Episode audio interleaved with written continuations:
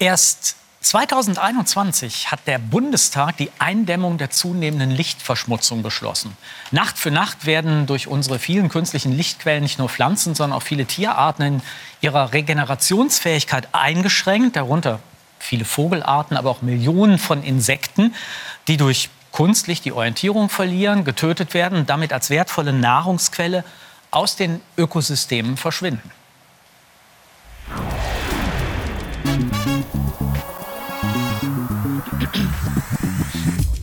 Schönen guten Abend, meine Damen und Herren, bei Skobel. Heute zum Thema Kein Leben ohne Licht. Und tatsächlich verdankt sich das gesamte Leben auf der Erde dem Licht als einer für die Biologie des Planeten entscheidenden Energieform. Ohne Licht wäre Planet Erde nicht nur dunkel, sondern auch kühl und weitgehend leblos, vielleicht sogar ganz leblos. Sonnenlicht spielte eine entscheidende Rolle bei der Entstehung irdischen Lebens und trägt bis heute entscheidend zu seinem Fortbestehen bei. Licht ist der Schlüssel zur Photosynthese der Pflanzen. Allerdings ist Licht an den Rhythmus von Tag und Nacht gebunden, den einem alten Glauben zufolge Gott ja mit dem Licht erschuf. Nun setzt sich der Mensch an Gottes Stelle, indem er in der üblichen Mischung aus Achtlosigkeit und Hybris den Unterschied zwischen Tag und Nacht wieder aufhebt.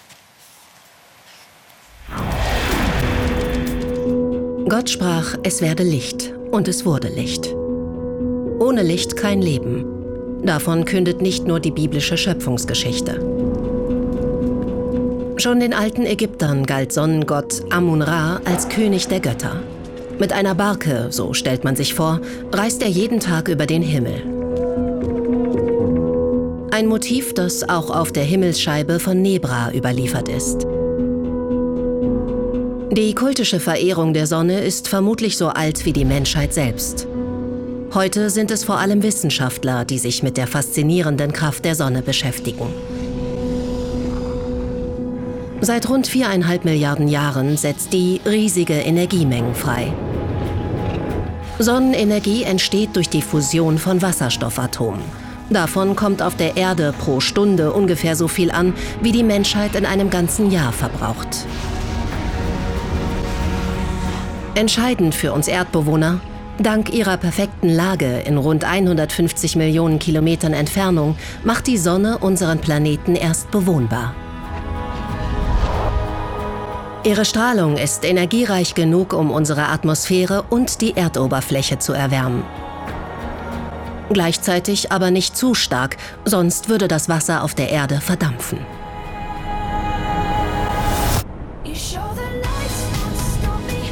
Sonnenlicht ist Energie pur. Nur, wie können wir diese einzigartige Ressource in Zukunft noch besser nutzen?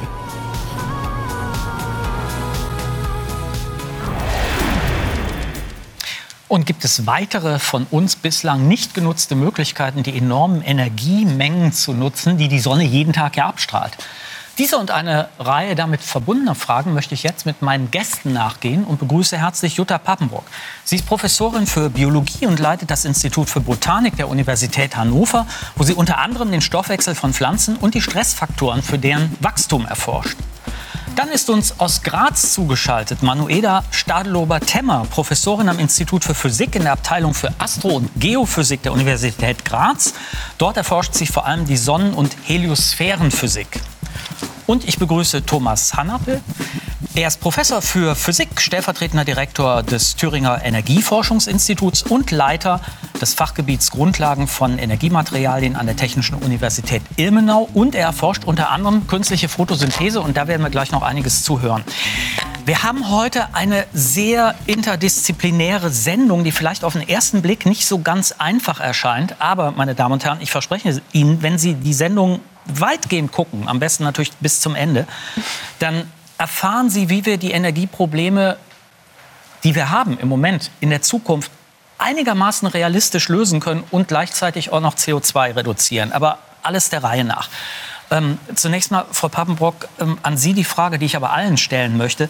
Ist es eigentlich richtig zu sagen, alle Energie, die wir als Lebewesen hier auf der Erde verbrauchen oder gebrauchen, ist letztlich Sonnenenergie? Kann man das so sagen? Nun ja, wenn man sich anschaut, ähm, welche Rolle die Pflanzen spielen, die also ständig ähm, Sonnenlicht absorbieren, nämlich das Chlorophyllmolekül, das mich übrigens schon lange begleitet.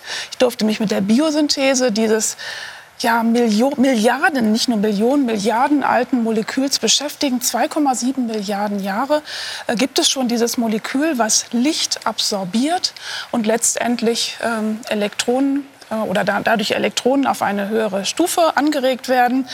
Ähm, ja, und dadurch entsteht eigentlich all die Biomasse, von der wir, wir Heterotrophen, wir Tiere und Menschen leben. Also, also insofern kann ich Ihre stimmt. Frage schon mit Ja beantworten. Ihre Antwort?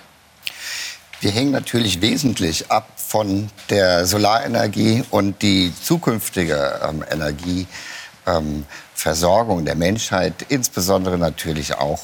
Da ähm, fällt mir immer sehr gerne ähm, Richard Smalley an mit seiner Rangliste der Herausforderungen für die Menschheit für die nächsten 50 Jahre. Und das ist inzwischen 20 Jahre her, dass er die ähm, sozusagen aufgelistet hat. Da steht an Nummer eins die Energie und dann folgen Probleme, mit denen wir uns auch heute sehr gut identifizieren mhm. können, wie sauberes Wasser und Ernährung und Umwelt, Krankheiten, Kriege, ähm, Armut. Also im Prinzip erklärt er dabei, dass eigentlich alle unsere Herausforderungen, das Leben für uns und das Leben damit auch auf der Erde ähm, im Wesentlichen von der Energie abhängt, das ist die Energie der Sonne. Äh, Frau Stadel-Obertemmer, ich glaube, Sie muss ich nicht fragen, wie das mit der Sonne und der Energie ist. Das ist Ihr Gebiet. Genau, also Sonne und, und Energie ist natürlich für uns äh, lebenswichtig. Als Astrophysikerin kann ich auch sagen, wir bestehen aus Sternenelementen, äh, also Elementen, die aus Sternen oder von Sternen gemacht wurden. Und äh, unsere Erde befindet sich anscheinend in einem ähm, optimalen Orbit, um äh, Wasser flüssig zu halten. Also es ist äh, im Prinzip äh, nicht nur jetzt die Sonnenstrahlung, die uns derzeit mit Energie versorgt, es ist die ganze Entwicklung der Menschheit, die im Prinzip schon einmal, also der Staat muss schon einmal stimmen, damit wir uns überhaupt mit Problemen zur Energieversorgung auch ähm, befassen können. Wir kommen nachher nochmal auf also diese... Insofern unser, unser Hausstern ist ja. der wichtigste, ja.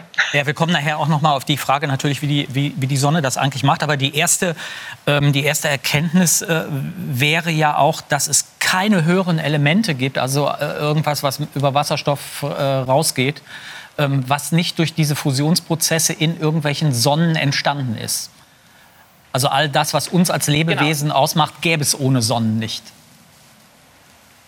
Im Prinzip ist alles, was uns ausmacht, äh, per Astra ad Astram. Also wir sind im Prinzip aus Sternenstaub entstanden. Die Elemente, die höheren Elemente kommen äh, aufgrund sehr hochenergetischer Prozesse äh, zustande. Das sind jetzt nicht nur Sonnenfusionsprozesse, sondern auch äh, höherenergetische wie Supernovae zum Beispiel, die erst ähm, also ab einer gewissen ähm, Druck und Temperatur mhm. äh, sind Prozesse quasi ähm, möglich, die höhere Elemente dann äh, bauen können.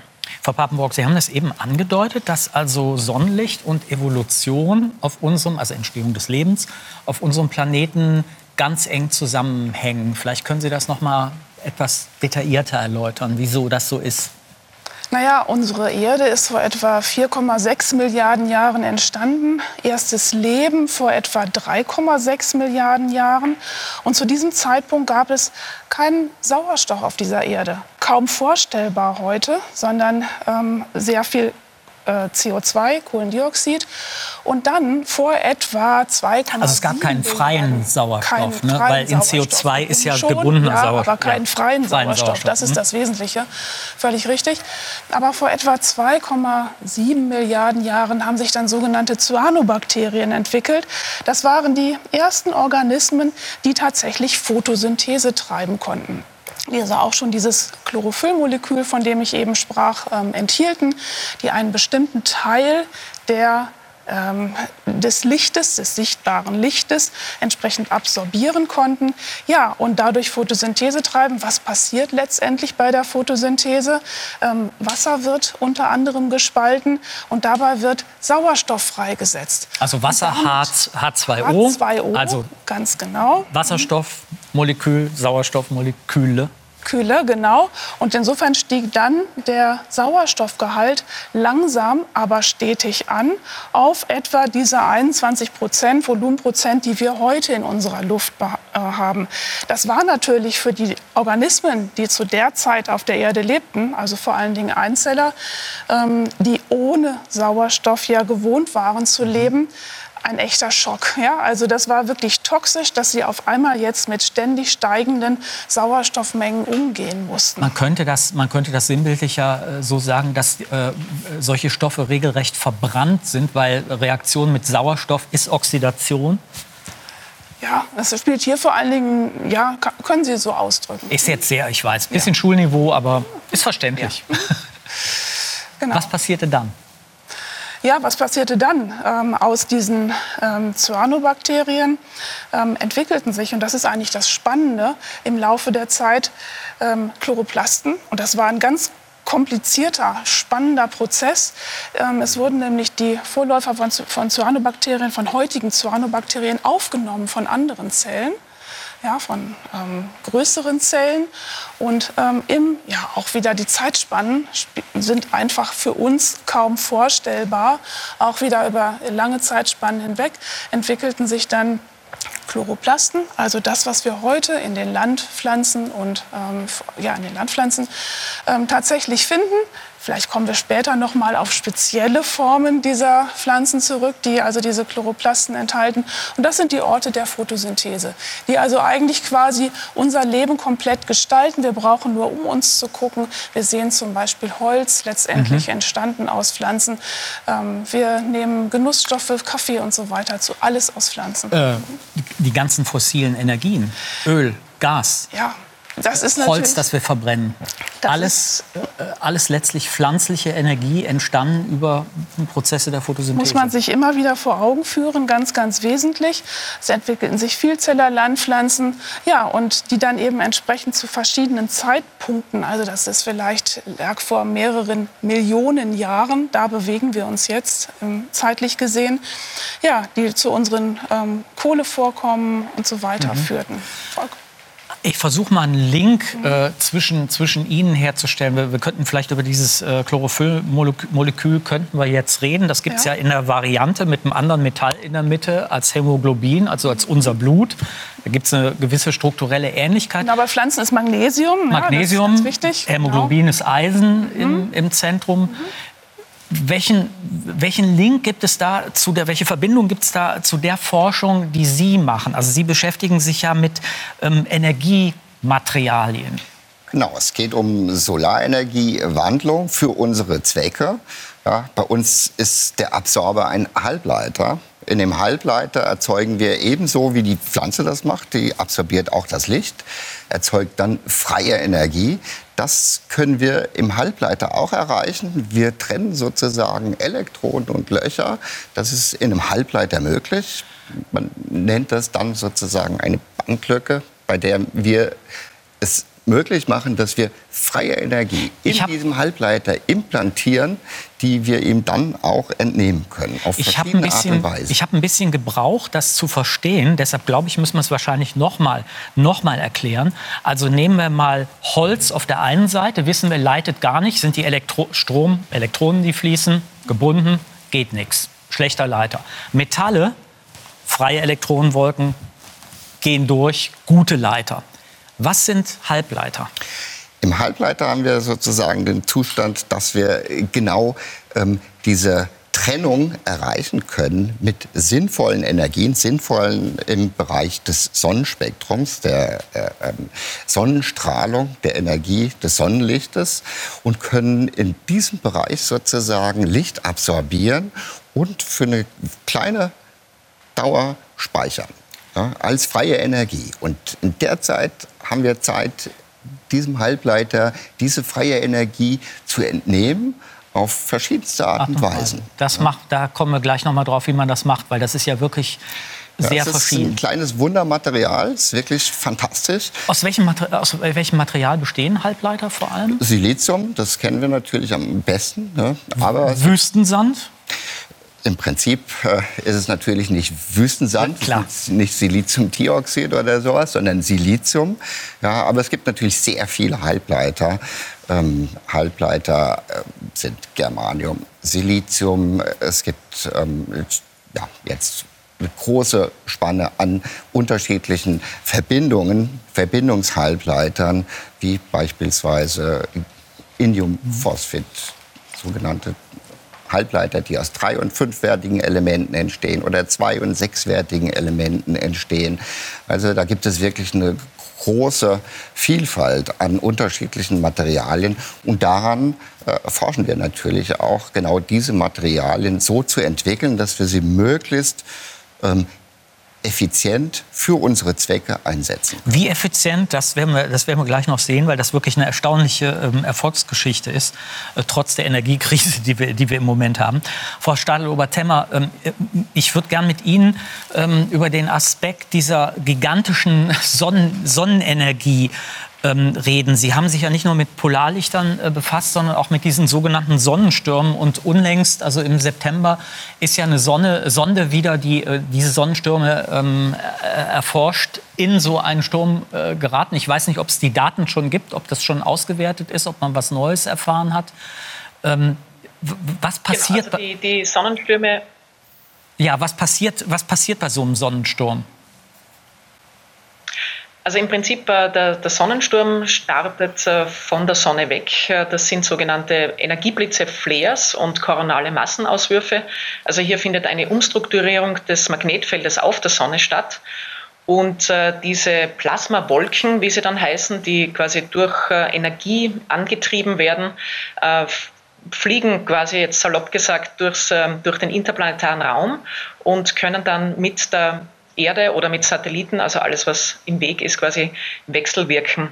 Die Satelliten äh, messen ähm, Plasma- und Magnetfeldkomponenten und hier können wir dann Aussagen treffen, wie stark solche Stürme sind und ob sie äh, mit dem Erdmagnetfeld auch interagieren können.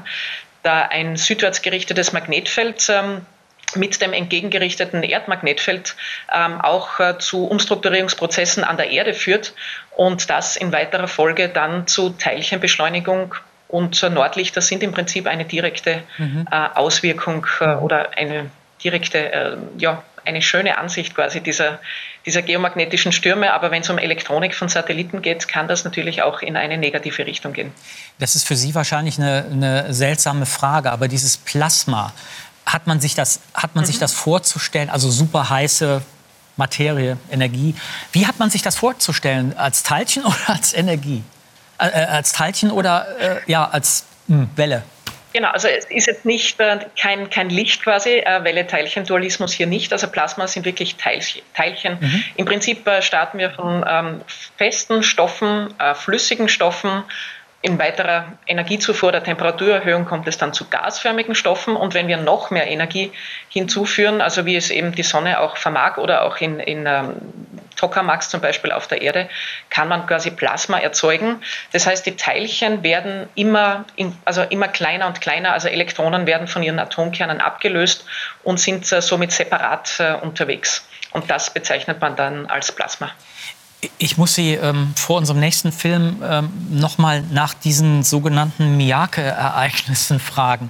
Also das sind sehr kurzfristige ungeheuer heftige Ausbrüche kosmischer Strahlung, von denen man ja eigentlich weiß, ähm, äh, weil man Bau Bäume äh, unter anderem analysiert hat, die uns Auskunft geben können über diese Strahlungsereignisse, die ja offensichtlich im Mittel so alle tausend Jahre stattfinden. Erstens, was ist das? Zweitens, hat man irgendeine Ahnung, warum das alle tausend Jahre passiert ungefähr? Also im Prinzip diese, diese Baumringe, es geht um, ähm, äh, um Kohlenstoffisotope, die gespeichert werden in Baumringen und äh, hier kann man die kosmische Strahlung dann nachweisen. Ähm, die Baumringe, also in Japan oder ich glaube auch in, in England gibt es über viele tausend Jahre alte Bäume, äh, hat man Regelmäßigkeiten äh, entdeckt. Ähm, wenn man jetzt sich die kosmische Strahlung ansieht, die bombardiert uns quasi von allen Richtungen permanent, ähm, weil es, da geht es um Supernova-Ausbrüche zum Beispiel auch. Und äh, im Prinzip ist äh, unsere, also unser Magnetfeld schützt uns erstens einmal vor der kosmischen Strahlung und im Prinzip äh, ist auch die Sonne mit erhöhter Aktivität, die uns noch besser schützt. Äh, genau diese Plasmawolken ähm, äh, geben uns im Prinzip ein zusätzliches Magnetfeld, das uns abschirmt. Wenn auf der anderen Seite können diese Plasmawolken aber auch wieder Teilchen beschleunigen und somit zu erhöhter kosmischer Strahlung führen. Also das ist ein bisschen ein Wechselspiel. Ob es jetzt wirklich ein großer Sonnenausbruch war oder eine Supernova-Explosion. Ähm, das kann man in diesen langjährigen Aufzeichnungen leider nicht abgleichen, weil wir keine vergleichbaren ähm, Sonnenaktivitätsdaten haben. Also die gehen nur unter Anführungszeichen einige hundert Jahre zurück bis Galileo Galilei, der die ersten Sonnenfleckenzeichnungen aufgenommen hat. Aber im Prinzip diese äh, diese Ereignisse sind anscheinend, ähm, ob es jetzt Supernova ist oder wirklich ein Superflare, äh, sei dahingestellt. Ähm, wir sind mit der Vorhersage dieser Großereignisse, stecken wir leider noch in den, in den Kinderschuhen. Also es sind viele äh, internationale Versuche oder Experimente und Netzwerke dran, um diese Ereignisse wirklich modellieren zu können und auch vorhersagen zu können. Aber ob das jetzt, ähm, wie es ähm, in einigen Artikeln auch heißt, in den nächsten zehn Jahren zu so einem ja, ja. Super Flair oder Super GAU kommt, äh, das wissen wir nicht. Das also das können wir sicher nicht sagen. Genau, das überlassen wir dann den Boulevardblättern.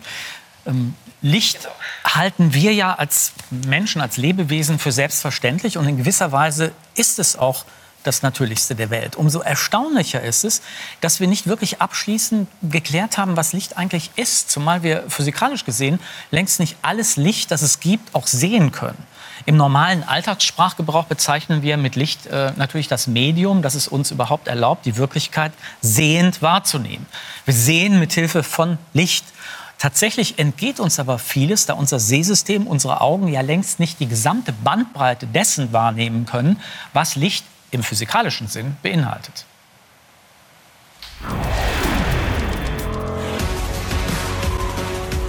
Was ist Licht? Physikalisch betrachtet elektromagnetische Strahlung, die wir Menschen mit bloßem Auge wahrnehmen können, mit Wellenlängen zwischen 400 und 700 Nanometern. Astronomisch gesehen gilt der Begriff Licht für alle Arten elektromagnetischer Strahlung, also nicht nur für das, was wir mit unseren Augen sehen können. Der Anfang allen Lichts beginnt vor knapp 14 Milliarden Jahren, kurz nach dem Urknall. Das junge Universum ist eine heiße Ursuppe voller umherflitzender Elementarteilchen. Seine gewaltige Energie manifestiert sich in elektromagnetischer Strahlung. 400.000 Jahre später ist es damit vorbei. Die ersten Wasserstoffatome entstehen im abkühlenden Universum. Sie sind elektrisch neutral und damit keine Lichtquelle. Das dunkle Zeitalter beginnt. Erst 500 Millionen Jahre später bringt die sogenannte Reionisierungsepoche wieder Licht ins Dunkel. Ionisierte Atome zum Beispiel können Energie in Form von Lichtquanten abgeben. In einer chaotischen Wechselwirkung von Strahlung, Gasen und Gravitation entsteht neues Licht. Das Universum wird so lichtdurchlässig, wie wir es heute kennen.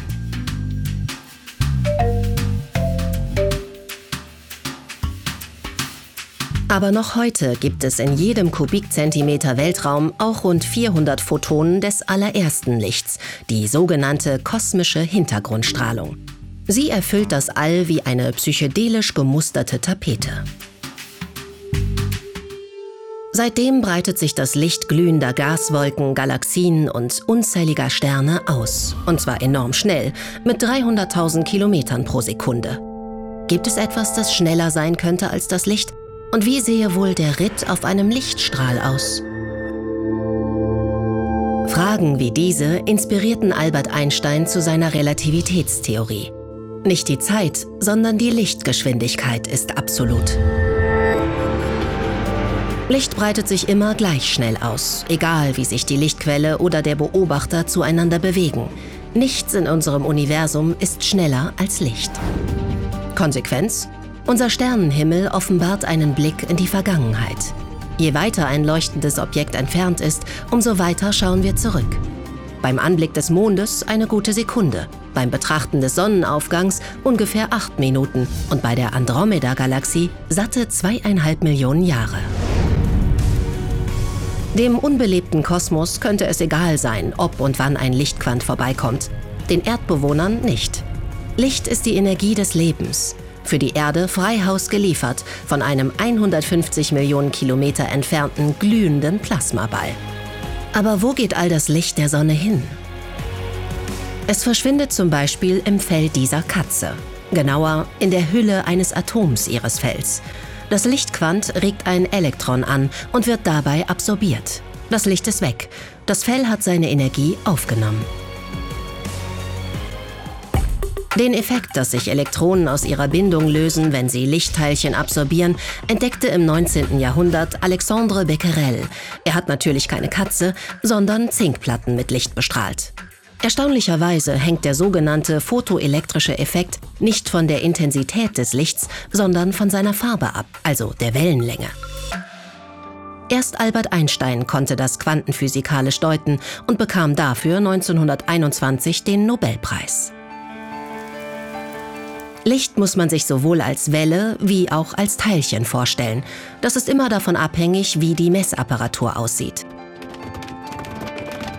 Die Erkenntnis der Dualität des Lichts war im wahrsten Sinne des Wortes ein Quantensprung.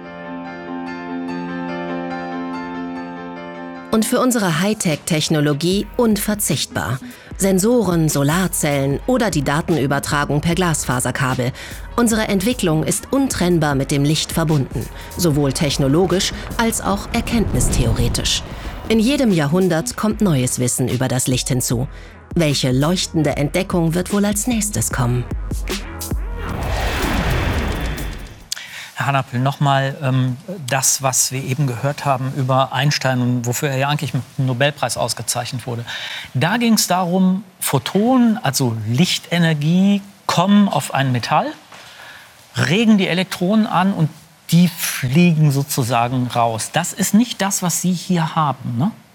Nein, das ist äh, natürlich ein Unterschied. Hier werden die Elektronen nicht herausgelöst aus dem Material, sondern sie werden nur energetisch angehoben über eine sogenannte Bandlücke. Und dadurch haben wir die Möglichkeit, diese unterschiedlichen Ladungen zu trennen und äh, dann anschließend auch wieder zu entnehmen.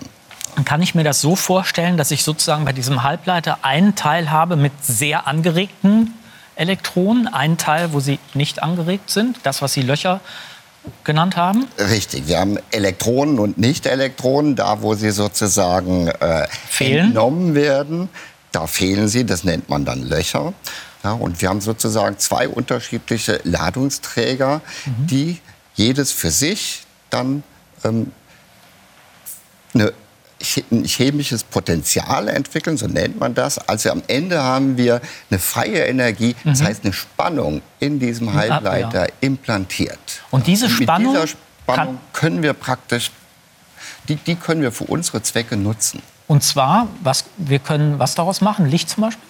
Wir können äh, LEDs beispielsweise emittieren Licht. Ja. Ähm, da legt man vorher eine Spannung an erzeugt damit äh, sozusagen die freie Energie, entnimmt Licht. Wir können die Ladungen entnehmen in Solarzellen und elektrische Leistung damit erzeugen. Oder wir können sie auch überführen in eine wässrige Umgebung, um dann beispielsweise Sauerstoff und Wasserstoff zu erzeugen.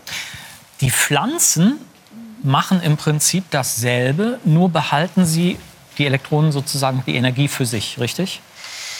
Naja, auch da gibt es ja genau, ähm, Elektronen werden quasi auf ein höheres Energieniveau gehoben und anschließend entstehen dann in komplizierten Prozessen, für die ich jetzt hier keine Zeit habe, die im Detail zu erklären. Würden wir vielleicht im auf, Detail auch nicht verstehen. Ach, wer weiß.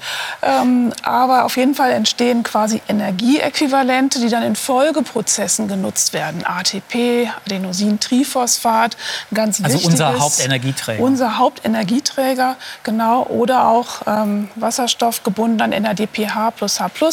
Und das wird dann in weiteren Reaktionen entsprechend verwendet, die man ähm, dann letztendlich ja, für die CO2-Fixierung, für die ähm, Andockung, Bindung an ein anderes, an einen anderen C5-Körper benötigt. Das ist ein ganz, das ist ein ganz wichtiger Punkt. Das klang, das klang jetzt sehr ja, abstrakt, also ja. etwas, etwas runtergebrochen. Ja. Heißt das, genau diese Prozesse machen es möglich, CO2 zu binden. Ja, genau. Also das ist ja das Wesentliche, wo, wo die Kohlenhydrate für unsere Energie, die wir quasi täglich zu uns nehmen, wie die überhaupt entstehen. Wir haben also ein ein C1-Körper, CO2 nämlich, ein C5-Körper. Also das sind so Ko genau. Ne, Schule, Kohlenstoff, ja, Atome. Genau. Und ähm, die werden eben mit Hilfe dieser energiereichen, dieser ATP, was wir eben schon in, was in der Photosynthesereaktion letztendlich erzeugt wird, ähm, werden die quasi zusammengebracht. Es entstehen dann, steht eigentlich erst ein C3-Körper und dann wird das Ganze recycelt. Und was ganz wichtig ist, es gibt ein ganz spannendes Enzym, eigentlich das wichtigste Enzym auf unserer Erde, was nämlich genau diesen Prozess katalysiert, wie also diese CO2-Fixierung letztendlich stattfindet. Das ist die Ribulose 1,5 bis Phosphatase. Ja, kompliziertes Wort. Ich habe auch noch was unterschlagen. Äh, diese äh, Ribulose bindet, diese Rubisco bindet nämlich nicht nur CO2, was sie ja eigentlich sollte, sondern auch Sauerstoff. Ja, und das ähm, ist etwas, was wir eigentlich gar nicht oder was für die Pflanze auch eigentlich gar nicht so, so sinnvoll ist, weil nämlich äh, etwas dabei entsteht, was durch einen relativ komplizierten, aufwendigen Prozess wieder entgiftet werden muss in der sogenannten Photorespiration. Ja, und da muss man auch wieder zurück in die Vergangenheit gucken, warum dieses Enzym eigentlich doch so ineffizient wirkt. Sie erinnern sich noch, was ich am Anfang gesagt hatte. Kein freier Sauerstoff Kein freier Sauerstoff, ganz ganz genau. Und zu dieser Zeit sind die ersten Rubisco-Enzyme entstanden. Ja, die haben um CO2 auf, zu binden. Um CO2 zu binden. Und da hatte, halt, äh, ja, war das Enzym quasi gar nicht mit Sauerstoff konfrontiert musste also gar nicht ähm, sich quasi entscheiden, ob es nun Sauerstoff oder CO2 bindet. Ähm, das hat sich erst im Laufe der Zeit eben verändert. Ähm, Rubisco ja, ist auch im Laufe der Evolution durchaus verändert worden, verbessert worden, aber es ist immer noch ein wirklich recht ineffizientes Enzym.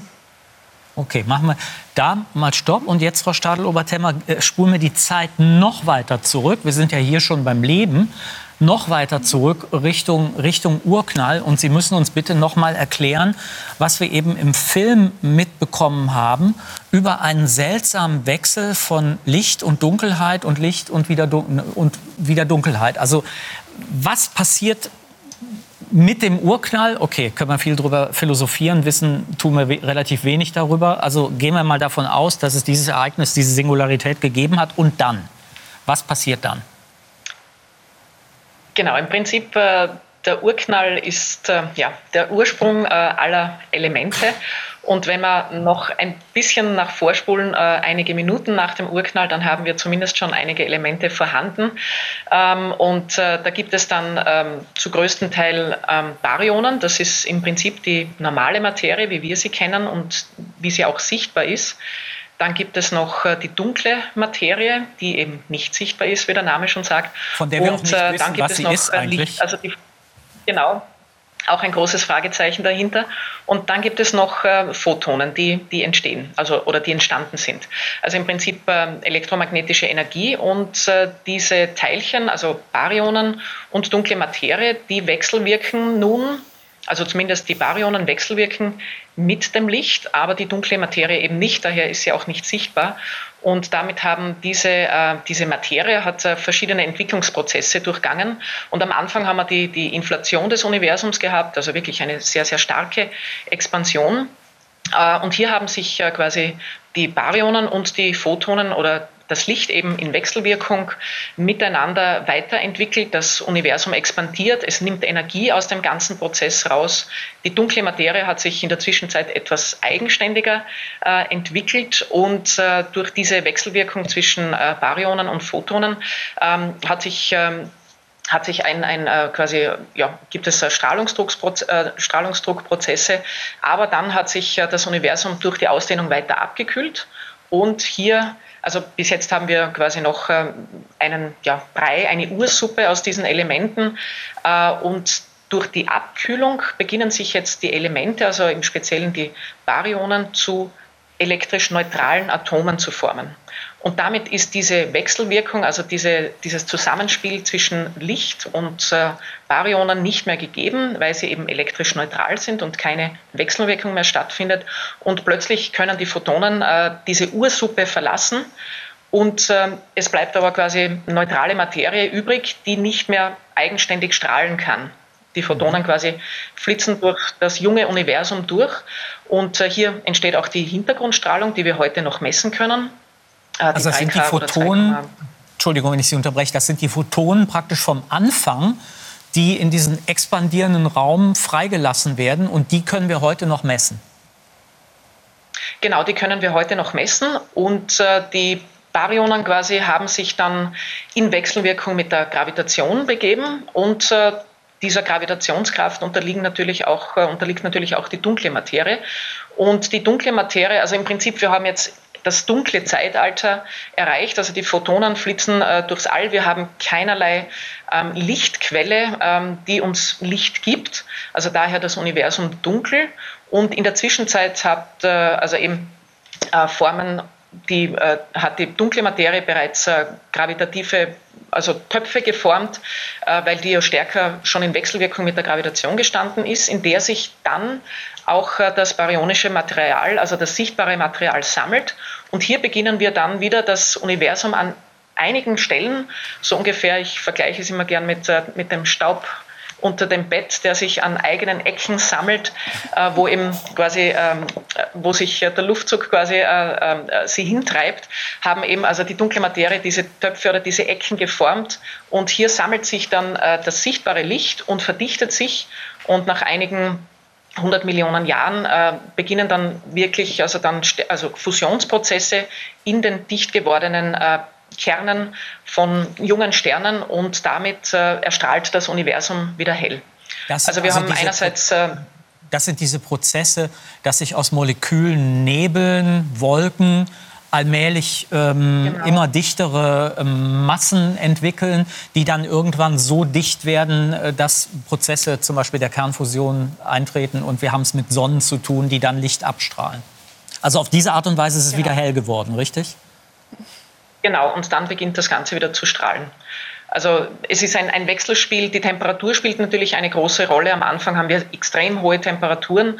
Äh, dadurch haben wir wieder Elektronen, Protonen äh, getrennt. Und, äh, und wenn sich das Ganze dann abkühlt, äh, wie gesagt, dann ist diese Wechselwirkung zwischen Licht und, und dem baryonischen Material ähm, wieder eine ganz andere. Und äh, damit äh, hat diese Hintergrundstrahlung, also wo die Photonen mhm. das erste Mal freigelassen worden sind und die Kinderstube verlassen haben, das ist das, was wir, was wir jetzt, diesen Wirbel quasi ähm, äh, äh, der Photonen, den, den messen wir heute noch. Wir haben jetzt einen kleinen Bogen geschlagen vom Urknall über den Zusammenhang Licht, Materie, Energie zur Entstehung des Lebens und zu Materialien, die es uns heute ermöglichen, diese, diese Energien für unser Leben einzusetzen. Ähm, wir sind also jetzt praktisch an dem Punkt, wo wir überlegen können, okay, wie können wir denn diese Materialien einsetzen? Darauf haben Sie eine gute Antwort. Ja, natürlich äh, ist das, was wir gerade als wirklich großes Erfolgsmodell in die äh, Tat umsetzen, indem wir ähm, Solarzellen ähm, mit wirklich außerordentlich guter Performance und äh, insgesamt auch mit einer außerordentlich guten Entwicklung ähm, äh, entwickelt haben, einsetzen und auch wirklich äh, in einem erstaunlichen Maß aufbauen. Also man muss das vielleicht wirklich noch mal konkret an Zahlen machen, weil das ist ja wirklich irre. Ähm, also in den letzten 35 Jahren sind die, diese Solarzellen um 300 Prozent preiswerter geworden. Ähm, ja. Also wenn ich, ich, ich habe das, mal, hab das mal nachgeguckt, also ähm, ähm, am Anfang war eine Kilowattstunde ungefähr 2 D-Mark, also für eine Kilowattstunde, die man da rausholte. Inzwischen sind wir in Europa bei 5 Euro Cent pro Kilowattstunde und in bestimmten Ländern Lateinamerikas sind wir bei mehr Sonne und so weiter, sind wir bei 1 Cent pro Kilowattstunde. Ja, es ist wirklich sehr erstaunlich. Also ich glaube, in den letzten 50 Jahren ist der Preis um das 500-fache gefallen. Wir sind jetzt äh, bei Preisen von 0,2 Cent pro Watt Peak. Das heißt, wir bezahlen sozusagen ähm, für ein äh, Watt bei voller Sonneneinstrahlung 0,2 Cent für ähm, ein Modulpreis. Ja. jetzt hieß es ja anfangs immer, ja, ja, ihr grünen Spinner, also mit dieser, mit dieser Idee kriegt ihr doch nie irgendwas auf die Reihe. Ähm, wir haben noch nicht mal bei der ganzen Sache ein großes Ressourcenproblem. Ja, im Prinzip äh, ist das sozusagen eine Wachstumskurve. Wenn man sich die anschaut, die geht exponentiell nach oben. Ja, äh, wenn wir die, so wie wir das in den letzten 30 Jahren gemacht haben, zehn weitere Jahre so weiterführen, dann haben wir im Wesentlichen unser äh, Energieproblem äh, gelöst. Ja. Das heißt, wir haben jetzt noch eine kleine Dürrephase wegen Problemen mit Gas und mit, mit Öl. Das geht natürlich nicht von alleine. Das äh, erfordert natürlich riesige Anstrengungen. Äh, diese riesigen Anstrengungen äh, in jeder Hinsicht. Also das heißt, wir müssen natürlich äh, ähm, in äh, die ähm, in den Ausbau, aber auch die industrielle Ansiedlung, äh, wie auch natürlich äh, Forschung da reinstecken, um das sozusagen äh, mhm. genau da in diese Richtung zu bekommen. Ja. Und damit sind wir äh, also, beim, ja? am Ende kann man eigentlich optimistisch in die Zukunft gucken, wenn man sich alle Möglichkeiten anschaut, die man da äh, ähm, äh, mit hat. Also wir hatten vorher schon äh, miteinander gesprochen über die sogenannte Agri-Photovoltaik, also die Kopplung von Landwirtschaft und Photovoltaik ähm, äh, viele weitere Möglichkeiten. Also die Idee ist, Solarfelder nicht unten pack, zack auf den Boden zu machen, sondern so, dass noch was wachsen kann, dass Wasser äh, im Boden äh, gehalten wird zum Beispiel. Richtig, ja. Also äh, den gesamten Ausbau sozusagen äh, ähm, in vielen unterschiedlichen Anwendungen zu nutzen, da ähm, ist noch längst nicht alles ausgeschöpft. Ich glaube, da gibt es viele, viele versprechende erste Ergebnisse, aber ähm, da das müssen wir, glaube ich, kreativ sein. Ne? Und das ist die super Überleitung sein. zum nächsten Thema, weil genau über diese drei Aspekte werden wir gleich reden. Den biologischen, den der Halbleiter und, was die Sonne angeht, den der Kernfusion. Nämlich beim intensiven Nachdenken über Fragen der Energie und die Rolle, die die Sonne ja bei der Gewinnung von aller Energie auf der Erde nach wie vor spielt, sind eine Reihe von Ideen entwickelt worden. Brauchbare wie die Solarpanel, aber auch Theorien, die auf den ersten Blick eher ein bisschen abstrus erscheinen. Und andere sind wirklich überraschend und vielversprechend. Jeden Abend ist es vorbei mit der kostenlosen, sauberen Energie unserer Sonne. Ohne Licht kein Strom. An einer Lösung für dieses Problem arbeitet die Europäische Raumfahrtagentur ESA. Photovoltaik im Weltall. Riesige Solarpaneele werden im Orbit zu einem Satelliten zusammengebaut. Im All geht die Sonne nie unter, deshalb liefern die Solarzellen dauerhaft Energie. Über hochfrequente Radiowellen wird diese Energie an eine Bodenstation geschickt und dort in elektrischen Strom umgewandelt. Noch gibt es den Satelliten nur als Computeranimation. 2025 soll entschieden werden, ob die Idee auch in echt weiterverfolgt wird. Deutlich konkreter ist die Forschung an der TU Ilmenau. Unser Gast Thomas Hannapel forscht hier an einem künstlichen Blatt. Statt elektrischen Strom zu erzeugen, spaltet die Zelle Wasser in Sauerstoff und Wasserstoff. Der Vorteil? Wasserstoff lässt sich speichern und auch nachts in Energie umwandeln. Statt mühselig die Energie der Sonne einzufangen, bauen WissenschaftlerInnen im französischen Cadarache die Sonne selbst nach, im Miniaturformat. ITER, International Thermonuclear Experimental Reactor, heißt die Anlage. Dahinter steckt das Prinzip der Kernfusion.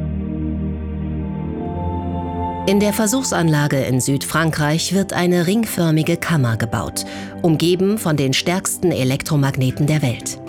In diese Kammer wird eine kleine Menge bestimmter Wasserstoffisotope geleitet, der Treibstoff des Kraftwerkes. Und jetzt soll passieren, was in der Sonne schon seit Milliarden von Jahren passiert. Wasserstoffatomkerne fusionieren zu Heliumatomkernen. Die sind ein kleines bisschen leichter. Die freigewordene Masse wird zu Energie.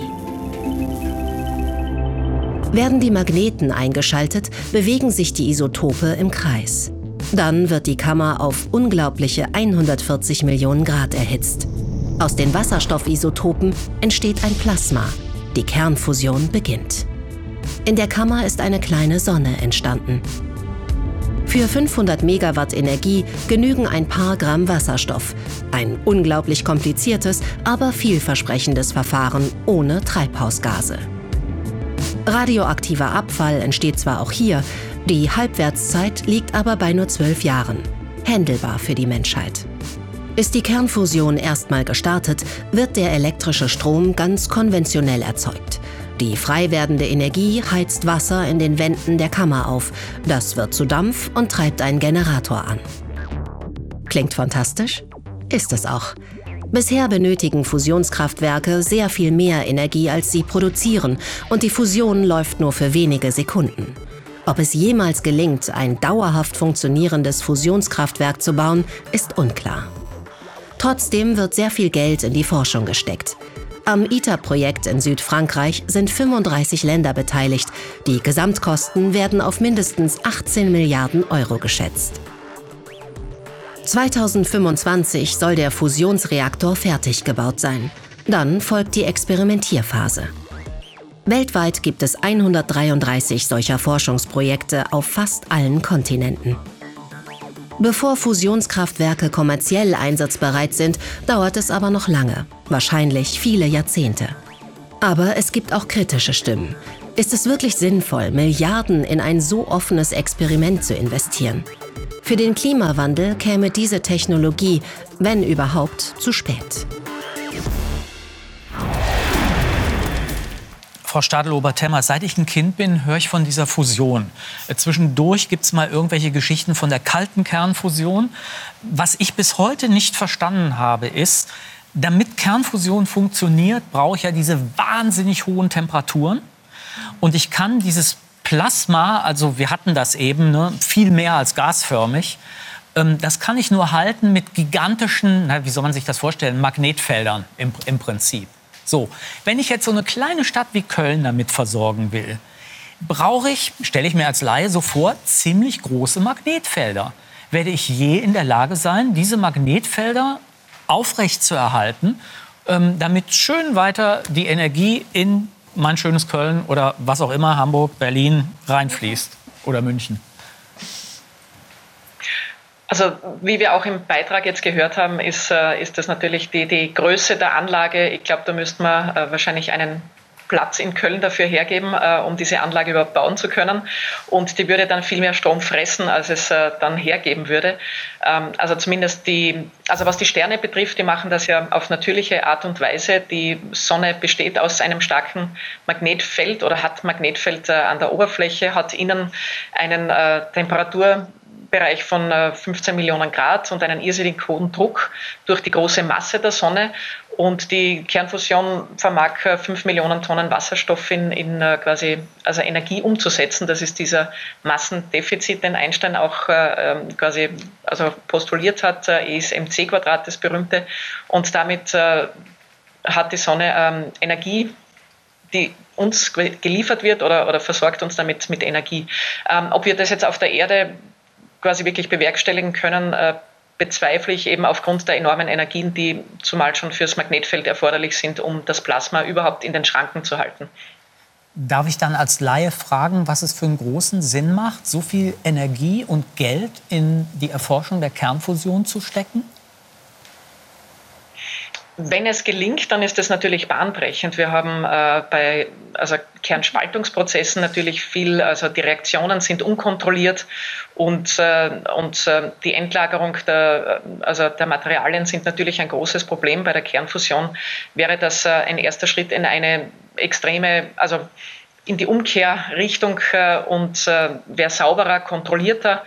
Ähm, man kann natürlich immer fragen, warum man viel Geld irgendwo reinsteckt. Ähm, ich bin nicht gegen. Äh, aber Nein, rein von, von der Forschung her. Insofern ist es eine dumme Frage. Ich bin natürlich überhaupt nicht gegen Grundlagenforschung. Nur die Vorstellung, 15 Millionen Grad und eine, und eine Dichte zu erzeugen, die die Sonne hat, ist ein bisschen abwegig ist gewagt, aber also dieses ITER-Projekt äh, zeigt, dass es erste Schritte in diese Richtung gibt. Und äh, als Grundlagenforscherin muss ich sagen, äh, die ersten Schritte sind die allerwichtigsten. Ansonsten werden wir also technologische Erneuerungen oder Weiterentwicklungen werden wir eben nur so bekommen. Ne? Wer weiß, welche Erkenntnisse im Zuge dessen entstehen. Also das kann man ja nie voraussagen. Ne? Dann reden wir jetzt noch mal über Sonnenlicht und die Biologie und die Halbleiter.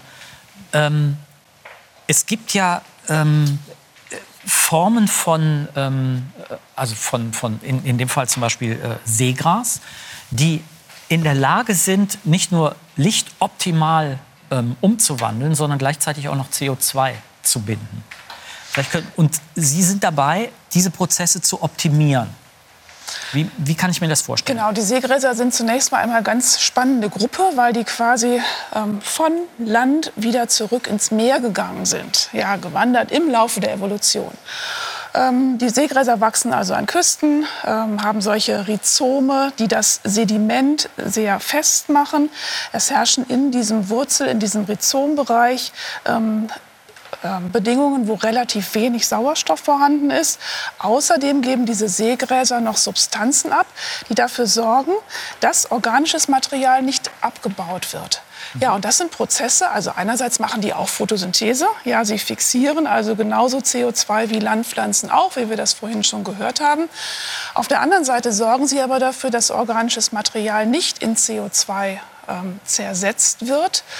Ähm, und damit können sie, sind sie also deutlich effizienter in der CO2-Anreicherung, Akkumulation als zum Beispiel Regenwälder auf derselben Fläche. Und das macht diese Seegraswesen unglaublich wichtig für die CO2-Speicherung. Das Bedauerliche wir zerstören ist, die gerade. In der Tat. Auf der ganzen Welt gehen im Moment Flächen von Seegraswiesen zurück. Und das wäre also ein ganz und ja, und was ist die Folge daraus? Es wird natürlich CO2 freigesetzt. Frei, das was, was vorher, ist. ja. Und insofern müssen wir also unbedingt dafür sorgen und das machen wir zum Beispiel in verschiedenen Projekten in Vietnam. Zum Beispiel wir versuchen also einerseits Seegraswiesen zu erhalten, intakt zu halten, aber auch auf neuen Flächen Seegras anzusiedeln. Und insofern letztendlich dafür zu sorgen, dass die Flächen wieder größer werden und damit natürlich auch mehr CO2 quasi im Boden mhm. gespeichert werden kann. Können Sie die ansiedeln, zum Beispiel auf irgendwelchen Feldern mit LEDs, also auch nachts? Also bei Seegras hm, ist das schlecht, weil die Seegräser wachsen tatsächlich unter Wasser und ähm, da spielt natürlich die äh, Sonne eine ganz wesentliche Rolle. Aber wir versuchen in der Tat ähm, mit LEDs zu arbeiten um möglicherweise zu modellieren, Inhaltsstoffe zu modellieren. Ähm, was wir aber immer wieder feststellen, und da hätte ich noch mal eine Frage an Sie, Frau Stadelhuber-Temmer, ähm, dass die Pflanzen anders aussehen. Die haben eine andere Morphologie, die wachsen anders als Pflanzen, die dem normalen Sonnenlicht ausgesetzt sind, obwohl wir LEDs auswählen, die eigentlich das gesamte Sonnenlichtspektrum abdecken. Können Sie mir das vielleicht erklären, was mit diesen LEDs möglicherweise dann doch anders ist als bei der Sonne, beim Sonnenlicht? Ähm, das Einzige, was mir jetzt spontan einfällt, ist äh, die Absorption äh, gewisser Lichtwellen, also Wellenlängenbereiche durch, durch das Wasser. Äh, wir wissen ja, dass äh, im Prinzip durch die, durch die Lichtbrechung, also wir haben im Prinzip einen äh, sehr reduzierten Anteil an an Rot äh, zum Beispiel. Äh, das heißt, ähm, langwelliges Licht wird da eher, glaube ich, äh, absorbiert genau, durch das, das, Wasser. Das ist klar. Also Seegräser sind jetzt davon quasi äh, losgelöst, sondern unser Problem ist wirklich mhm. mit Landpflanzen im Gewächshaus bzw. in Klimakammern, wo wir also, also anstelle, in, okay. ja, ja, genau, wo also die LEDs uns, äh, wo wir die nutzen. Trotzdem sehen die Pflanzen mhm. anders aus. Also es ist ein Phänomen, mit dem sich im Moment viele Pflanzenwissenschaftler und Pflanzenwissenschaftlerinnen beschäftigen. Also Sonnenlicht funktioniert besser, platt Sonnen gesagt. Genau, so kann man es zusammenfassen. Haben Sie eine Erklärung? Hm? Ja, es ist natürlich eine völlig andere Lichtquelle. Das eine ist ein schwarzer Körper, der beschrieben wird durch die berühmte Planckstrahlung, die äh, ähm, sozusagen die Quantentheorie auch begründet hat, 1900 beschrieben von Max Planck. Das ist äh, die, die Strahlung von einem schwarzen Körper, der ein ganz anderes Spektrum natürlich hat als äh, eine LED. Ja, das, eine, eine LED ist natürlich äh, ähnlich, wie ich das eben beschrieben habe. Beispielsweise äh, eine Strahlung, die von einem Halbleiter emittiert ist, äh, emittiert wird, der unter ähm, eine Spannung gesetzt wird. Da kann man im Prinzip äh, ganz anderes Licht erzeugen, für, äh, auch was jetzt die spektrale Verteilung betrifft, im Vergleich zu der Sonnenstrahlung. Jetzt muss die ich von wesentlich nur ein heißer Körper ist, der ähm, in einem weiten Bereich strahlt. Was ich jetzt zum Schluss unbedingt von Ihnen noch wissen muss, ist die künstliche Phylogenese. Das ist ein Halbleiter. Das ist sozusagen eine Halbleiterstruktur ähm, ähm, 2.0. Im Prinzip ist ein Halbleiter ja nichts anderes als eine äh, Wärmekraftmaschine. Und diese Halbleiter hier, das ist eine, so, sozusagen eine Tandemstruktur, also ähm, eine ähm, Wärmekraftmaschine 2.0, ja, die im Prinzip ähnlich wie es die Photosynthese auch macht, das Licht nacheinander absorbiert. In, in der Photosynthese ist das das sogenannte Z-Schema. Auf die Seite gelegtes Z in zwei Stufen wird sozusagen das Sonnenlicht ausgebeutet. Und hier wird auch das Sonnenlicht sozusagen in zwei unterschiedlichen ähm, Abfolgen ausgebeutet, gefiltert und dann besser ähm, effizienter umgewandelt, sodass ich die Wasserspaltung hiermit Sie, treiben kann. Sie, also könnten das in Wasser, Sie könnten das in Wasserglas legen. Wie wir es auch in dem, äh, eben ja. in dem Film gesehen haben, ja, ist es ein alleinstehendes ähm, Bauelement, ohne so in Wasser, irgendeine Vertratung nach außen. Ja. Und Sie können Wasserstoff erzeugen. Ganz genau. Ja. Also wie auch ein natürliches Blatt auch. Im Prinzip ist das ja genau das Gleiche. Ein natürliches Blatt ist auch angetrieben durch die Sonne, eine kleine Maschine, die auch Energie erzeugt, um äh, äh, zu wachsen und insgesamt natürlich dann am Ende auch Biomasse zu erzeugen. Hiermit kann man diesen Prozess nachahmen, wie wir das im Prinzip auch gelernt haben, was äh, die Pflanze nacheinander tut, Licht absorbieren, dann Wasser in seine Bestandteile zerlegen und das wird hier sozusagen auf der Vorder- Seite und auf der Rückseite gemacht. Hier wird Wasserstoff und Sauerstoff erzeugt, indem Wasser in seine Bestandteile zerlegt ich meine, Einfacher geht es doch eigentlich gar nicht, Wasserstoff zu erzeugen. Also auch wenn die Energieausbeute am Ende natürlich im Vergleich mit dem Sonnenlicht, ich glaube 19 Prozent oder sowas ist. Ja. Aber das ist ja quasi umsonst. Ja, aber es ist ein hochkomplexer Prozess. Also da steckt wirklich sehr viel dahinter an ähm, Wissenschaft, an Komplexität. Ja, es ist nicht nur diese, diese sogenannte Tandemstruktur, bei der wir das Licht nacheinander ausbeuten müssen, um das effizient zu treiben. Da ist auch das große Thema der Katalyse dahinter. Ich habe es jetzt sehr, ich gebe zu, ich habe das jetzt sehr einfach gemacht, aber ich wollte mit diesem positiven, mit dieser positiven Entwicklung unbedingt ja, enden. Atemraum der Entwicklung, muss man sagen. Und sie ist preiswert. Ähm, ja. Wir müssen das noch korrigieren. Ähnlich wie die Photovoltaik auch. Genau, bei der Photovoltaik. Ganz kurz noch, ja? Ja, kurz noch. Waren wir sozusagen bei 0,2 Cent, aber es sind 20 Cent, Cent. pro Kilowatt. Äh, aber das können wir zahlen. Ja.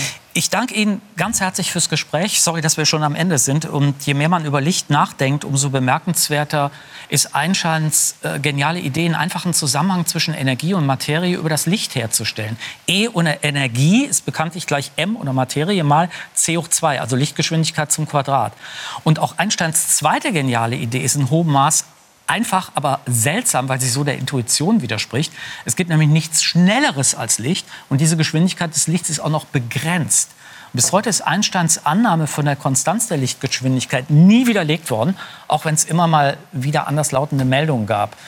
Würde man je eine Überlichtgeschwindigkeit des Lichts messen, wäre damit eine der wirkmächtigsten Theorien und das, was wir hier gesehen haben, die wir überhaupt haben, zu Fall gebracht. Insofern bleibt Licht eine große Konstante und eine große Unbekannte, in der vielleicht die Lösung der vielen Energieprobleme steckt und der CO2-Probleme, die wir als Menschheit haben. Und es passt daher, mit dem Ausspruch zu enden, mit dem der Überlieferung nach Goethe auch sein Leben am 22. März 1832 in Weimar beschlossen hat. Er soll nämlich gesagt haben, mehr Licht Ոնց ես։